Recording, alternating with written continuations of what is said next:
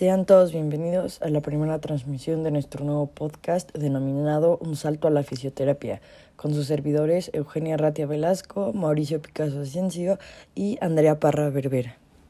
En donde el tema que abordaremos el día de hoy, la lumbalgia desde un ámbito fisioterapéutico. Es decir, el objetivo de este podcast será el analizar y discutir qué es la lumbalgia, cuál es nuestro papel como fisioterapeutas y cómo debemos actuar. Sin más preámbulo, comencé. Es muy importante saber que la lumbalgia no es una enfermedad patológica como cualquier otra. Esta es muy común ya sea que define como todo aquel dolor común de duración variable circunscrito a la parte baja de la espalda o zona lumbar. Este suele ser intenso y profundo, teniendo como efecto final una repercusión en la movilidad normal de la zona debido a la sensación dolorosa. Y para aquellos que no sabían, la lumbalgia es una manifestación clínica muy frecuente en la sociedad que afecta tanto a hombres como a mujeres sin importar la edad. Prueba de ello es que es la segunda causa en frecuencia de visitas médicas, la quinta en frecuencia de hospitalización y la tercera en frecuencia de intervención quirúrgica.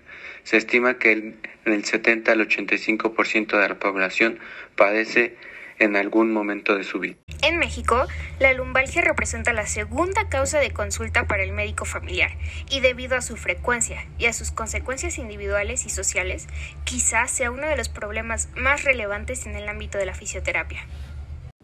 Entrando de lleno al tratamiento fisioterapéutico, según estudios realizados en personas, las terapias con microondas más TENS o ondas cortas más TEN al resultado ser más efectivas que ningún tratamiento para reducir el dolor lumbar y mejorar la capacidad funcional, resultando dicha eficacia más significativa en pacientes jóvenes que en mayores. Sin embargo, no ha sido significativa en relación al sexo y a las sesiones. Así es, Eugenia.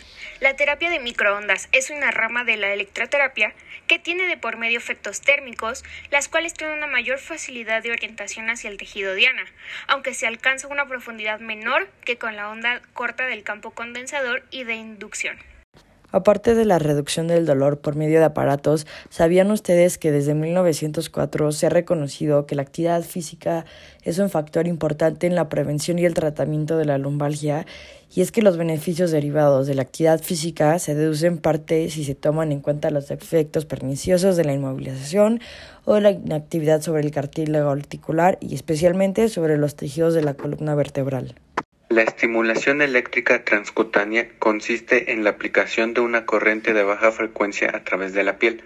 De esta manera se pueden bloquear las señales de dolor que viajan hasta el cerebro a través de los nervios. Tienen como beneficio la disminución del dolor, estimulación nerviosa, es indolora y el efecto es duradero y es más económico que los fármacos.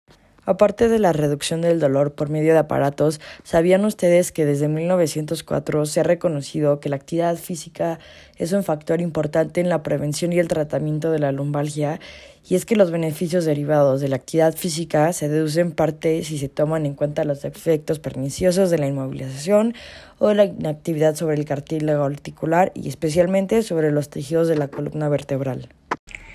De hecho, se ha descubierto que en pacientes con lumbalgia de más de cuatro semanas de duración o lumbalgia crónica, la realización de un programa de ejercicios disminuye el dolor y la discapacidad a los tres meses, aunque estos beneficios no se mantienen a largo plazo, pero desafortunadamente para la lumbalgia aguda el ausentismo.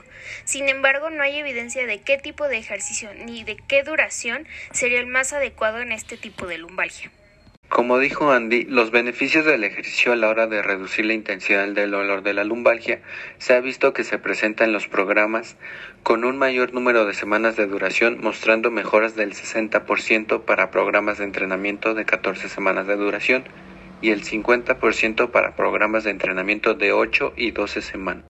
Y de hecho existen algunos autores como Tuong Wei quien dice, el ejercicio y los movimientos causan compresión alterna y relajación del cartílago articular y asegura el movimiento del líquido sinovial en el cartílago articular como el área de los cambios de presión sobre la superficie. Esto permite que una buena salud y el óptimo funcionamiento del cartílago articular además de mantener los ligamentos más gruesos y fuertes, lo cual influye en su funcionamiento, flexibilidad y hace más fuerte el complejo hueso-ligamento-hueso. existiendo una relación positiva entre el ejercicio aeróbico de baja y moderado impacto y la disminución de la lumbalgia. Y por otro lado tenemos al autor Van Middelkop, que demostró en su estudio en el cual utilizó una terapia de ejercicios como tratamiento en el dolor crónico en la espalda baja, que los ejercicios generales como los localizados, los de tipo aeróbico, de bajo impacto, estiramientos, entre otros, mejoran la lumbalgia reduciendo la intensidad del dolor lumbar, favoreciendo la recuperación del paciente, logrando disminuir las ausencias o incapacidades laborales. De hecho, si somos más específicos, los ejercicios para personas que padecen lumbalgia generalmente involucran un programa rehabilitador, donde se incorporan ejercicios para los músculos extensores de la espalda, flexores del tronco, musculatura abdominal, flexores laterales del tronco, ya que son importantes para la estabilización del tronco durante la variedad de, actividades. El día de hoy tocamos el tema de lumbalgia en general de una manera sencilla, haciendo énfasis en los beneficios que tenía el ejercicio para mejorar al paciente y también cómo la rehabilitación por medio de aparatos u ondas tienen un gran aporte para su pronta recuperación. Gracias por escucharnos y esperamos nos sintonicen en la próxima edición de Un salto a la fisioterapia.